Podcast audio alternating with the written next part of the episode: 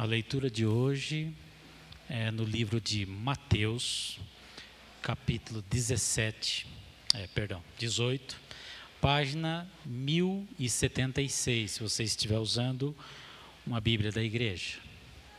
Então hoje leremos Mateus, capítulo 18, do versículo do 1 ao 9, que se situa na página 1076.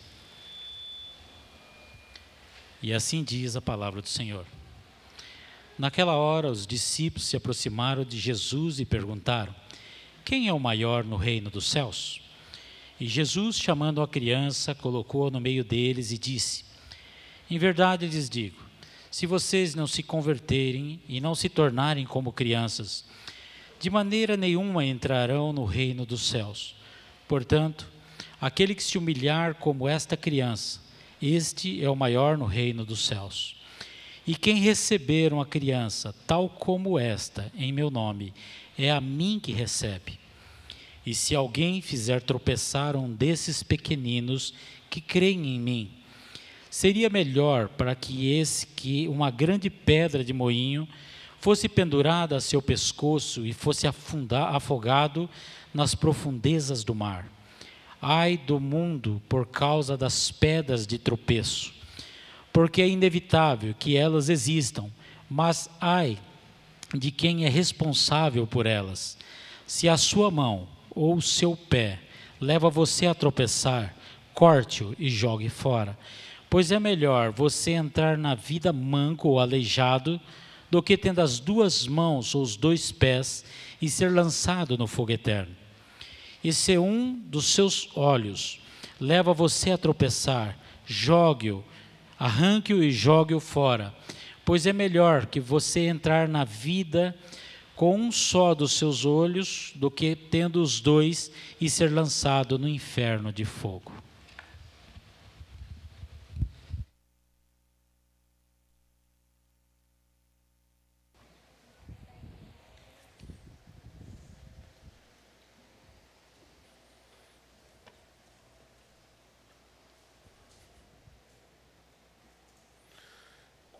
Vamos orar mais uma vez?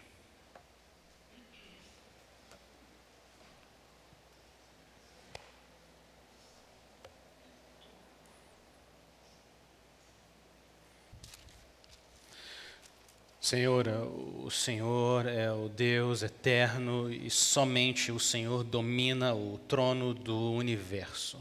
O Senhor é o dono da chuva, do sol, da alegria, da tristeza. O Senhor é o Deus que reina sobre a vida, sobre a morte, sobre tudo o que acontece. O Senhor é o Deus gracioso, misericordioso, tardio em se irar, grande em bondade, fidelidade. Senhor, usa a tua palavra agora para converter os nossos corações a Cristo. Espírito Santo, bendito, poderoso, tem misericórdia de nós. Nós oramos no nome do nosso grande Rei Jesus. Amém. Amém. Deus nos faz passar por algumas experiências que mudam radicalmente a direção de toda a nossa vida.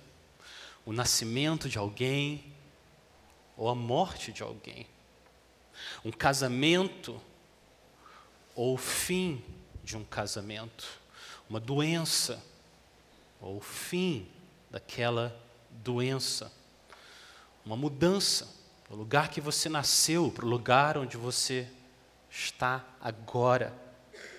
Deus faz o seu povo passar por experiências que mudam radicalmente toda a direção da nossa vida, mas nenhuma experiência nesse mundo se iguala à experiência da conversão, entrar no reino dos céus.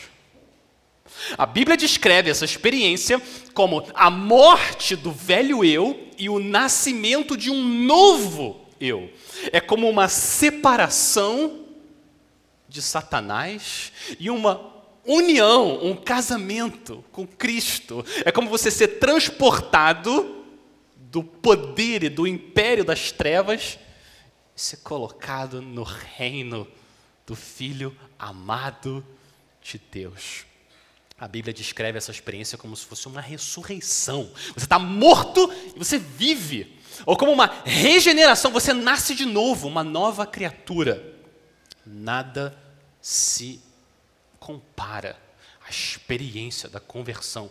E é sobre essa experiência que Jesus está falando no começo do Mateus, de Mateus 18. Imaginem, imaginem, a gente está no sítio da tia Silvia. Crianças, imagina, vocês no sítio da tia Silvia e vocês estão olhando para uma galinha e daqui a pouco a galinha se transforma numa águia linda, gigante e sai voando. Você ia ficar uau!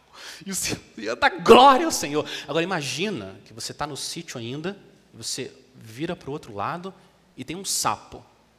Tem sapo lá no sítio.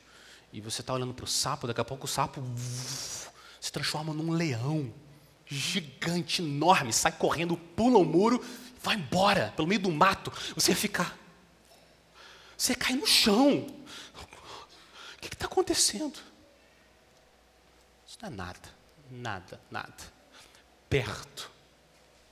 A conversão de um pecador morto ter vida no Senhor Jesus. Tornar-se um seguidor do Senhor é uma experiência radical, mas me parece que a riqueza da doutrina da conversão tem sido roubada em muitos lugares. Muitas vezes, a doutrina da conversão é reduzida a uma simples decisão Milhões e milhões e milhões de pessoas levantaram a mão, andaram pelo corredor, vieram à frente, tomaram uma decisão, foi rapidamente atribuída a elas. Bem-vindo, você é um filho de Deus, uma filha de Deus. E pouco tempo depois, algum tempo depois, não existe nenhum interesse pelo Senhor Jesus, nenhum interesse pela igreja, nenhum interesse por santidade, mas fizeram essas pessoas crerem que elas experimentaram essa conversão radical, essa confusão. Tem tido consequências muito tristes. Igrejas evangélicas sem evangélicos, cristãos que não têm Cristo e batizados nas águas, sem terem sido batizados pelo Espírito Santo. A conversão envolve sim uma decisão, mas ele é muito, muito mais do que uma decisão, muito mais. O Senhor Jesus vai mostrar que a conversão é uma humilhação que afeta o coração, todo o ser de uma pessoa. Uma humilhação que sempre dá frutos de comunhão e santificação. Eu quero mostrar isso para vocês no texto. A humilhação da conversão sempre dá frutos de comunhão e santificação. Eu estou convencido, se nós queremos experimentar uma reforma, a gente precisa recuperar e mergulhar mais e mais na doutrina da conversão. Do versículo 1 ao 4, o Senhor Jesus descreve essa experiência radical da conversão, e do 5 até o 9, ele descreve dois frutos, ou duas evidências também radicais, daqueles que experimentaram uma conversão, dos convertidos. Então, primeiro, vamos ver como o Senhor Jesus define conversão a partir do versículo 1 ele começa dizendo naquela hora. Naquela hora, ele está ligando uma, o capítulo 18 com o capítulo 17, com o que tinha acabado de acontecer. Jesus tinha acabado de dizer que ele se humilharia e seria morto. Jesus tinha acabado de se humilhar, abrir mão do seu privilégio como filho do Rei Celeste e ter pago o imposto do templo, para que mais pessoas conheçam a Ele. Jesus tinha acabado de se humilhar, Jesus tinha acabado de dizer que ele vai morrer e os discípulos estão discutindo sobre quem é o maior. No versículo 1, naquela hora os discípulos se aproximaram de Jesus e perguntaram: quem é o maior? no reino dos céus. Mas o nosso mestre tem a capacidade santa de ouvir uma pergunta ruim e dar uma resposta boa. Ele faz isso o tempo todo. E ele não desiste dos seus discípulos. Jesus é paciente, amoroso e corrige o curso deles e a vida deles, faz eles voltarem para o caminho. Olha o versículo 2: ele chama uma criança, coloca essa criança no meio deles e corrige a direção da conversa. Versículo 3: E disse: Em verdade eu lhes digo, se vocês não se converterem e não se tornarem como crianças, de maneira nenhuma entrarão no reino dos céus. Olha o médico da nossa alma. As palavras dele são como um bisturi ele faz uma cirurgia nos olhos espirituais dos discípulos, para que eles possam enxergar o que, que é de verdade o reino dos céus. O que, que é esse reino? Então, em vez dele falar de uma hierarquia dentro do reino, o Senhor Jesus fala o que precisa acontecer para você entrar. Vocês estão fora, como que vocês entram nesse reino? E a resposta dele no versículo 3 é: se vocês não se converterem. Se vocês não se converterem, a gente precisa se converter. Converter é virar. Isso que é converter. Então, eu estou falando com alguém aqui, eu estou falando com essa pessoa, alguém me chama Alex. Alex, Alex.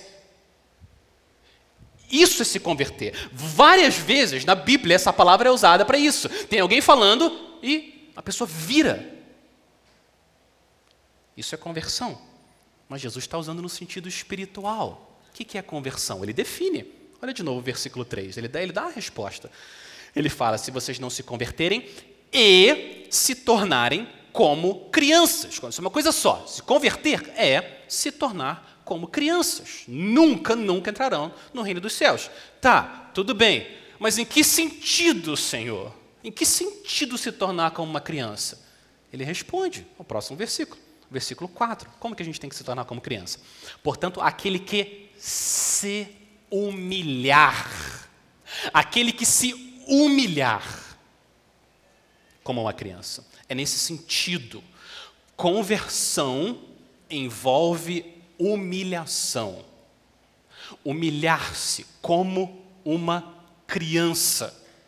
Jesus não está dizendo que as crianças são anjinhos sem pecado. Esse não é o caso. A gente ama as crianças, mas anjinhos sem pecado não define bem. Você pode perguntar para as professoras depois no Ministério Infantil. A gente ama, mas não é esse o ponto de comparação que o Senhor Jesus está usando. Ele está usando as crianças como um exemplo de dependência dos pais ou daqueles que são mais fortes. As crianças como um exemplo de confiança naqueles que protegem, provêm para eles. Nesse sentido, humilhar-se é reconhecer a sua fraqueza, a sua dependência do Senhor.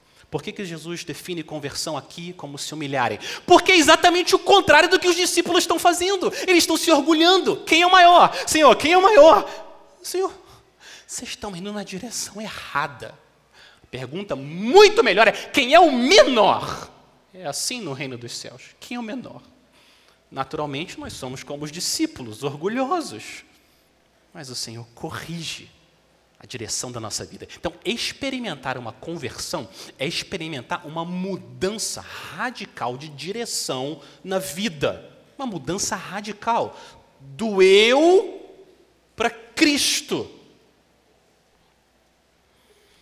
de querer ser o grande e o maior e andar na direção de querer ser o pequeno e o menor.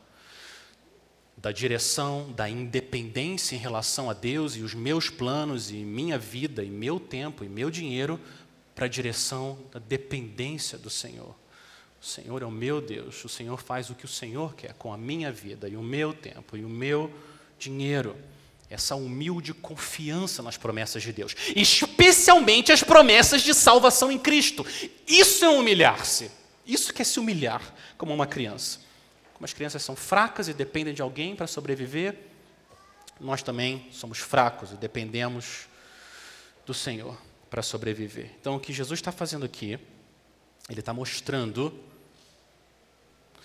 que ele precisa furar com uma agulha o nosso ego para que a gente possa se esvaziar para entrar no reino dos céus. Porque a porta do reino dos céus é muito estreita e a altura é muito baixa. Para entrar nessa porta é muito difícil.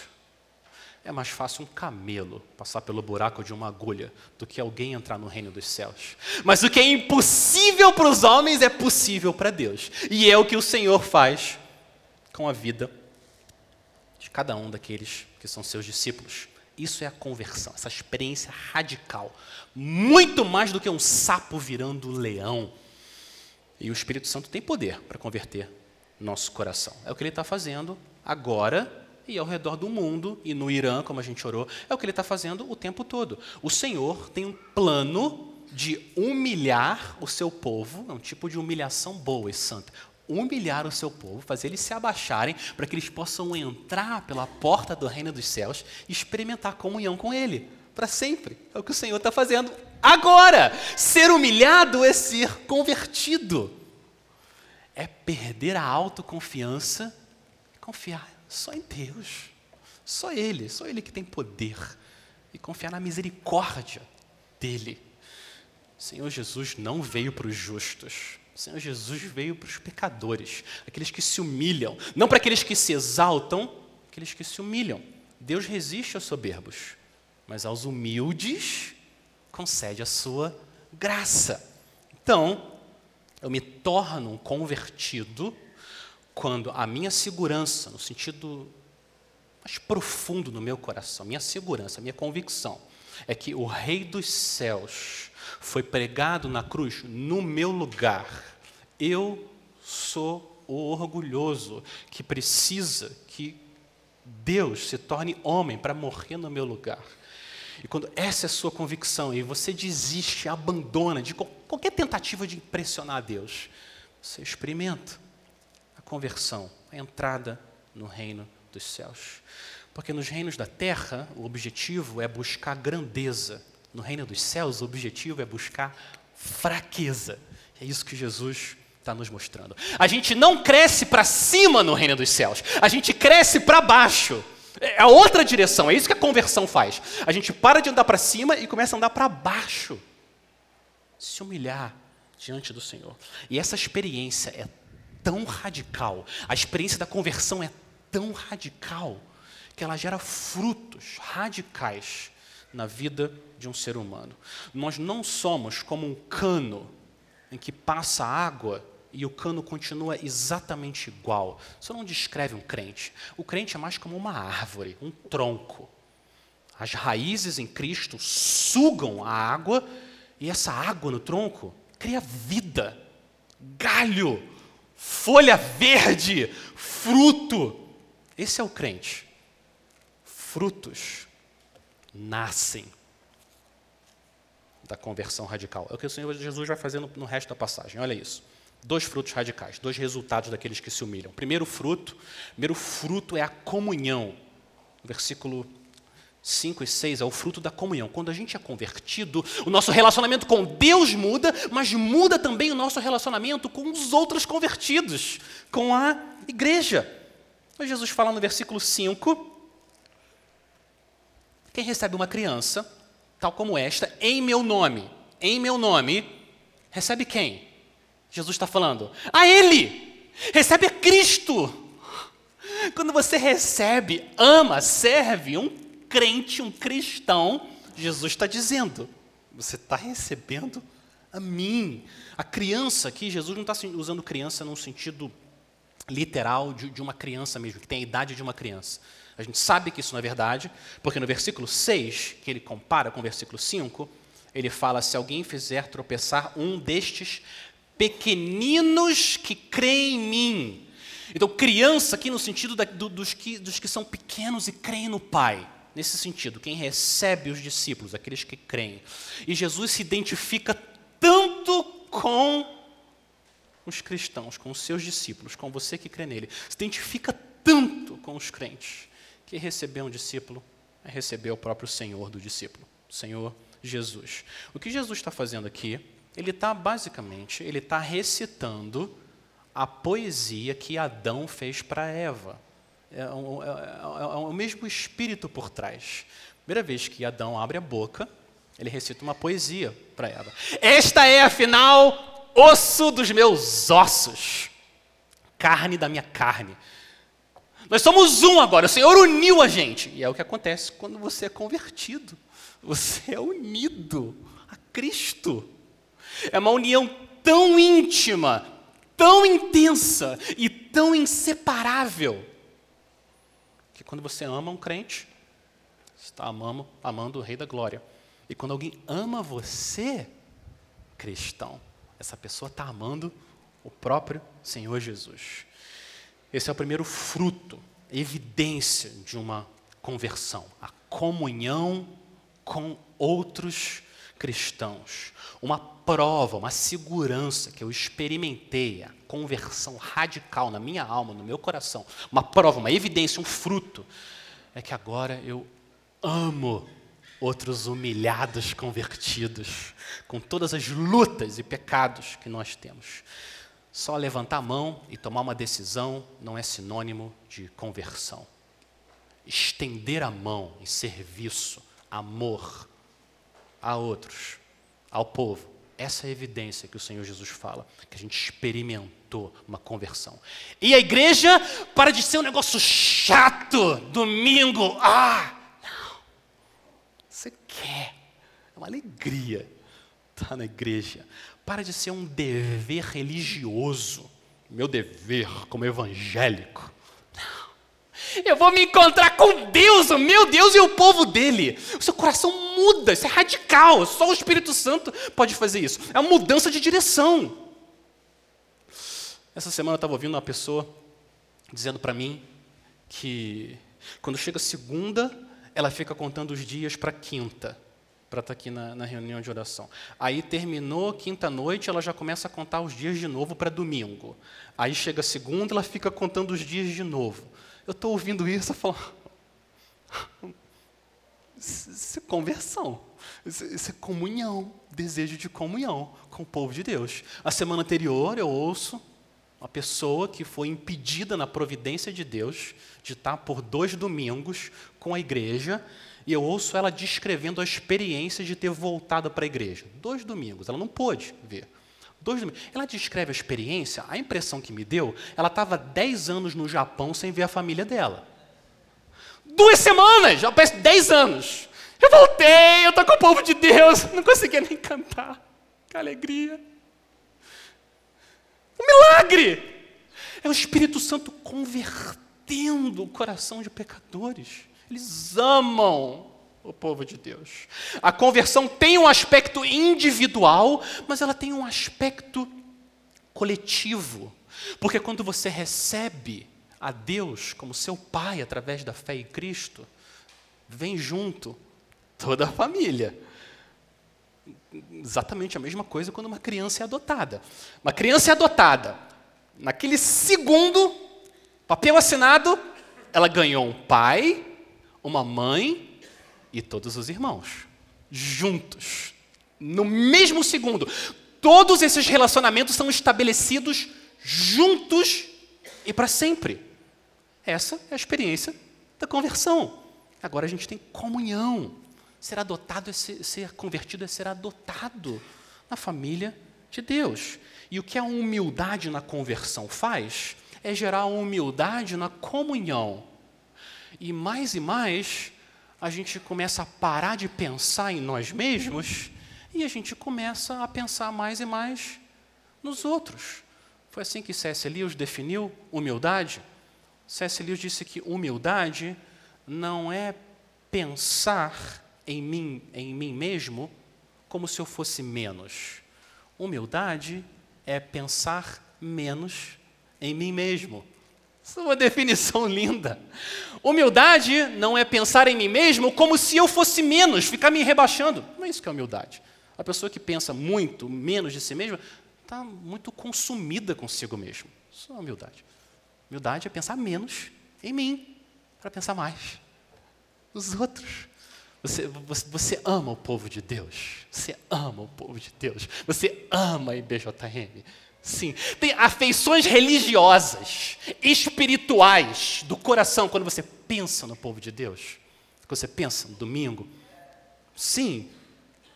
É por causa da conversão. O Espírito Santo coloca esse amor, desejo por comunhão. Receber um cristão é receber o próprio Cristo. Mas olha o versículo 6, tem um lado negativo. O Senhor Jesus faz uma ameaça. E, mais, se alguém fizer tropeçar um destes pequeninos que crê em mim, seria melhor para esse que uma grande pedra de moinho fosse pendurada ao seu pescoço e fosse afogado na profundeza do mar. As palavras de Jesus são fortes para aqueles que não recebem os pequeninos dele. Aqueles que não recebem, rejeitam, faz eles pecarem e tropeçarem. Jesus está dizendo que fazer um cristão, um discípulo precioso, que ele morreu por ele, fazer esse pequenino pecar, tentar empurrar ele para outra direção, rejeitar ele, é, um, é algo tão grave aos olhos dele, mas tão grave, que seria melhor passar pela morte horrível de ter uma pedra do tamanho de um caminhão amarrada ao meu pescoço e me lançar no fundo do mar, do que ter que enfrentar o julgamento que essas pessoas vão passar. Por quê? Por que, que a penalidade é tão grave? Porque rejeitar um cristão é rejeitar o Cristo, o Senhor.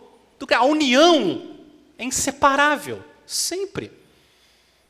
Nessa categoria, aqueles que rejeitam os discípulos do Senhor, estão aqueles que espalham falsas doutrinas, aqueles que incentivam a imoralidade e o pecado no povo de Deus. Jesus continua as palavras de julgamento. Olha o versículo 7. E ele declara as palavras de julgamento. Ai do mundo, do mundo, que essa é uma descrição do mundo. Ai do mundo, por causa das pedras de tropeço, porque é inevitável que elas existam. Mas ai de quem é responsável por elas. Soberania de Deus e responsabilidade humana. É inevitável que elas existam nesse mundo depois de Gênesis 3. Existe pecado, antes que o Senhor Jesus volte, vai existir pecado, gente vai fazer outras tropeçarem, pecarem, rejeitar. Isso vai acontecer, inevitável. Mas ai daqueles que são responsáveis por isso. São responsáveis. Deus é soberano. Mas nós também prestamos conta que nós fazemos. O Senhor Jesus fala, fala que a punição será pior do que ter uma pedra amarrada e ser lançado no fundo do mar. Agora, o segundo fruto, o primeiro fruto da conversão é a comunhão com o povo de Deus, amor por outros convertidos. Minha conversão a Cristo me converte também à igreja, sempre. Minha conversão a Cristo me converte também à igreja. Mas o segundo fruto é a santificação. Versículo 8. A santificação. Se a sua mão ou o seu pé leva você a tropeçar, corte-o, jogue-o fora. Jesus é um homem radical. Pois é melhor você entrar na vida manco ou aleijado do que tendo duas mãos ou dois pés ser lançado no fogo eterno. E se um dos seus olhos leva você a tropeçar, arranque-o, jogue-o fora. Pois é melhor você entrar na vida com um só dos seus olhos do que tendo os dois ser lançado no inferno de fogo. Jesus já tinha usado essa estratégia no capítulo 5 para falar de um pecado específico, o pecado da imoralidade sexual. Agora ele retoma essa estratégia e fala: ela vale para todos os pecados, todos. É assim que eu quero que vocês lutem contra o orgulho, contra a falta de amor, raiva, ira, qualquer pecado, impureza. Eu quero tirar quatro conclusões das palavras do Senhor Jesus aqui sobre a santificação. Quatro conclusões. Primeira, primeira conclusão é que a sua santidade é absolutamente necessária, não opcional, absolutamente necessária. Jesus não está lidando como se a nossa busca por santificação fosse algo opcional, como se a gente pudesse primeiro ser convertido e em algum tempo no futuro começar a se importar em lutar e guerrear contra o pecado. Não, não faz sentido. Olha o versículo 8.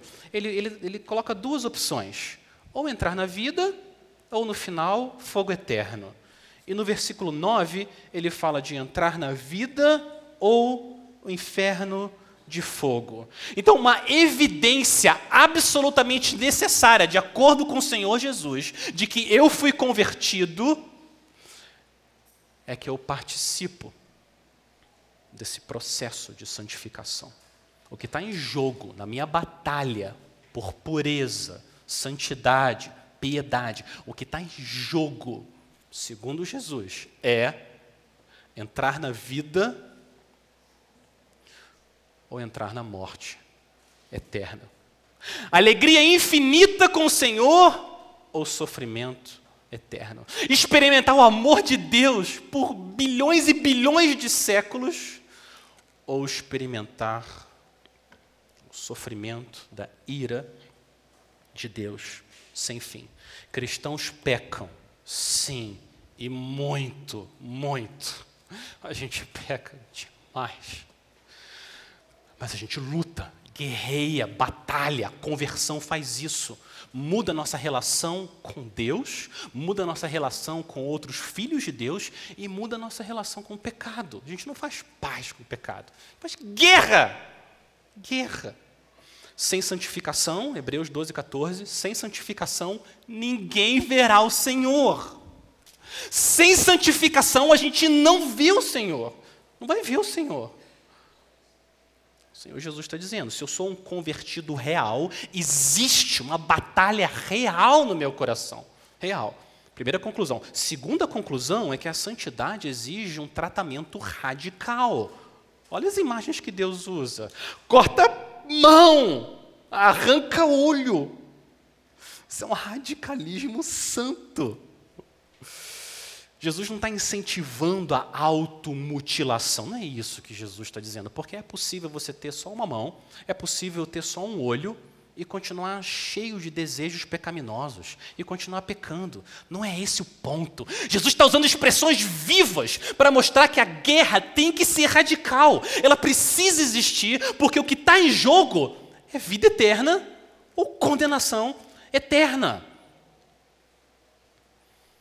a gente lida de forma diferente.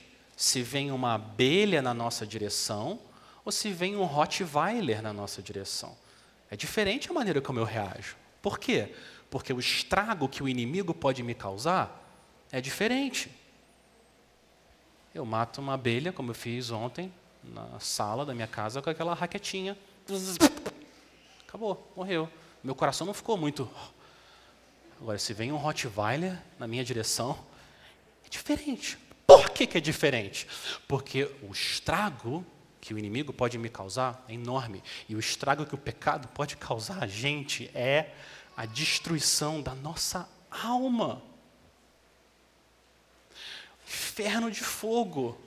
E o que é pior de tudo, sofrimento eterno sem fim é horrível, é indescritível. O pior de tudo a gente perde Cristo para sempre.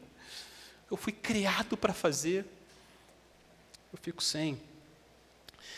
Nosso pecado é tão grave, tão grave, tão grave, que ele exigiu que o próprio Cristo, o Rei, fosse humilhado humilhado até a morte e morte de cruz. Se o pecado não fosse tão grave, não precisava Deus sangrar até a morte. O pecado é grave. A gente tem que ficar convencido disso. Esse é um passo fundamental para a gente lutar de forma radical. O pecado é grave. Jesus está usando várias imagens fortes. Eu quero usar uma imagem forte também. Eu quero usar uma imagem forte para mim. Quando eu sou tentado a pecar, eu quero pensar no meu pecado como eu martelando as mãos do meu Senhor naquela cruz. É isso que eu estou fazendo quando eu peco. Eu estou crucificando Ele, fazendo de novo Ele morrer. Quando eu peco, eu sei que é pecado, eu continuo andando. Eu estou me juntando aos soldados romanos, pegando caniço e batendo na cabeça dele. É isso que o pecado faz.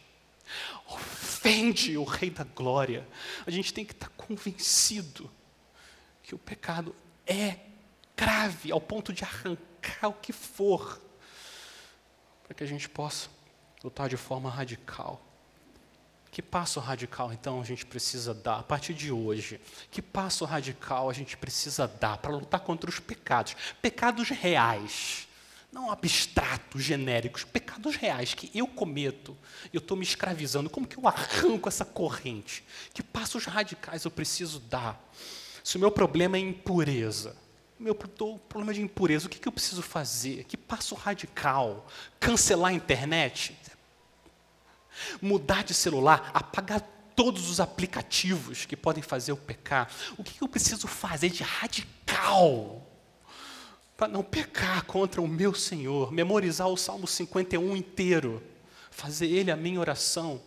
Cria em mim, ó Deus, um coração puro, renova dentro de mim um espírito inabalável e usar a espada do espírito quando começa a vir o pensamento, jejuar. O que eu tenho que fazer de radical? Se o meu problema é impaciência, raiva, eu luto com, com ira, que passo radical eu tenho que tomar?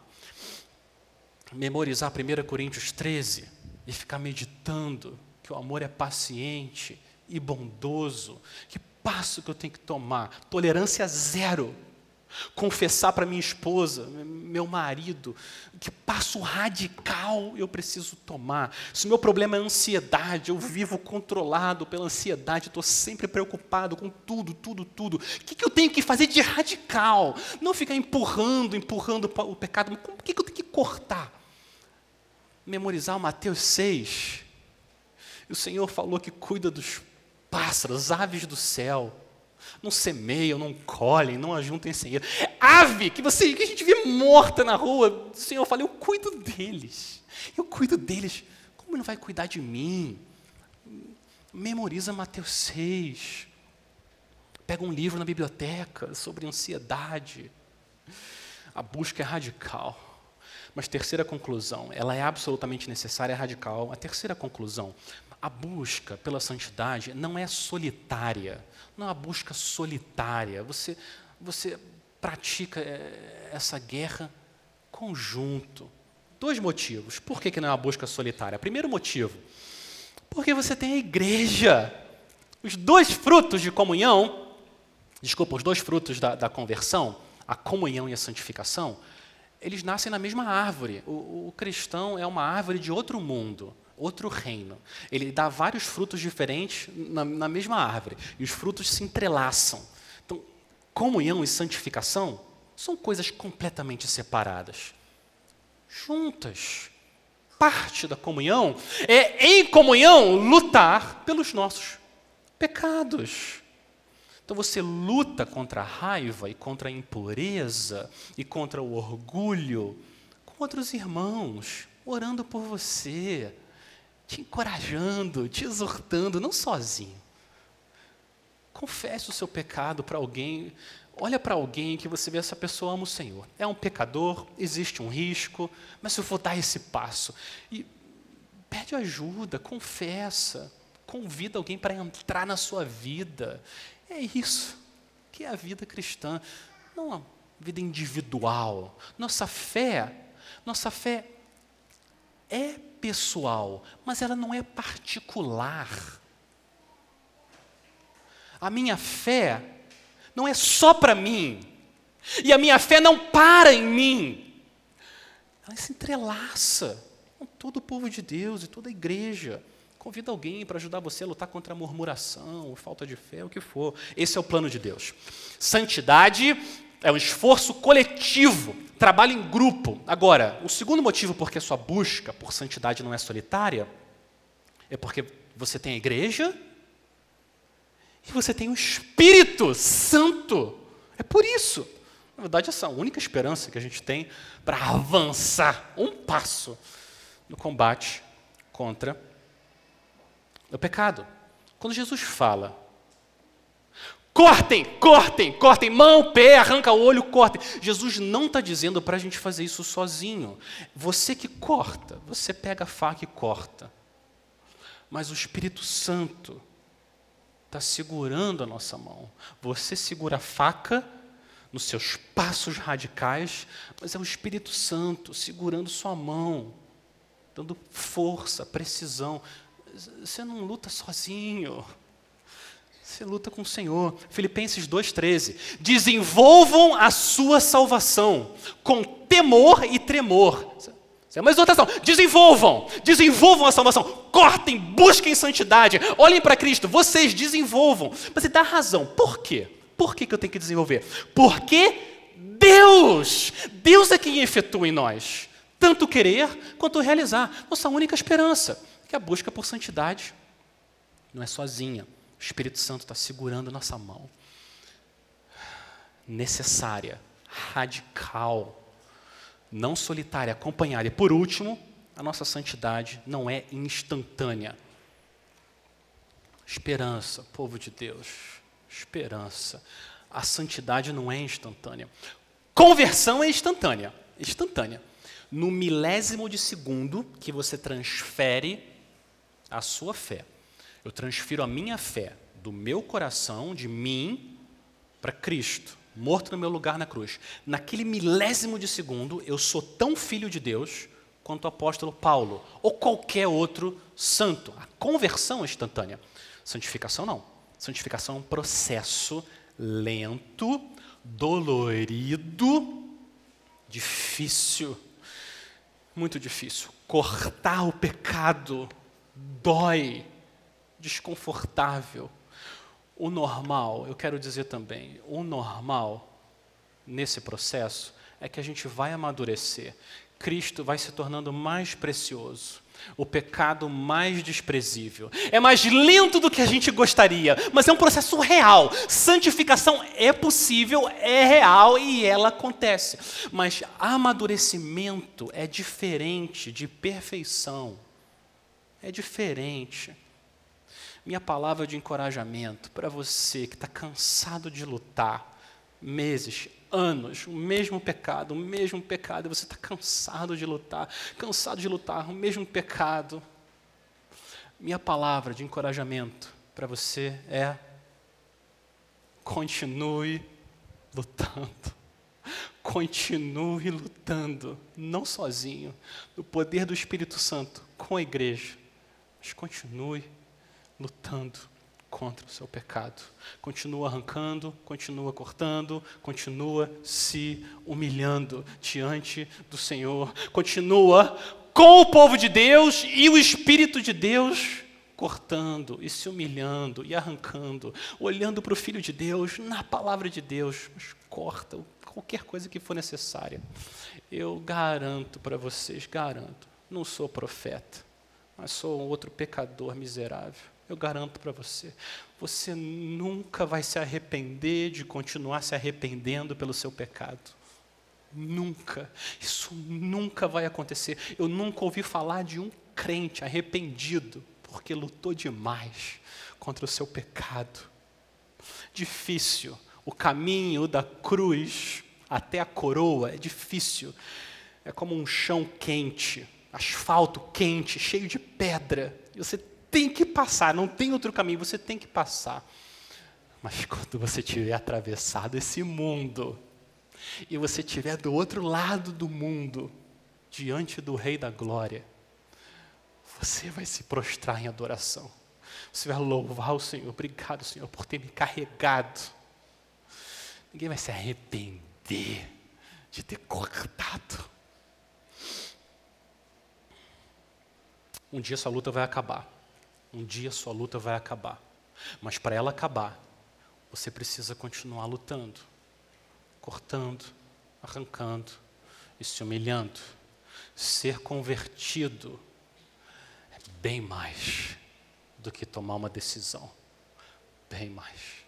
Ser convertido é ser humilhado, é ter um coração redirecionado de mim mesmo para Cristo, de mim mesmo para o povo de Deus, de mim mesmo e a minha carne para santidade.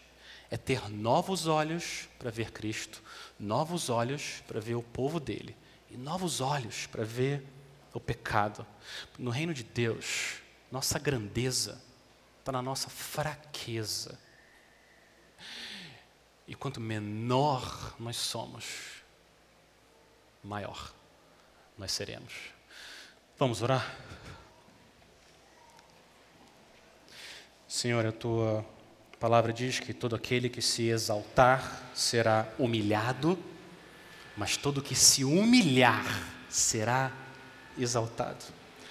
Espírito Santo, humilha o nosso coração com essa humilhação santa, libertadora, purificadora, santificadora, a gente ser liberto do eu, do pecado e nos virarmos, nos convertermos a Cristo e a santidade e a uma vida que honra o Senhor. Nós pedimos a tua misericórdia, em nome de Jesus. Amém.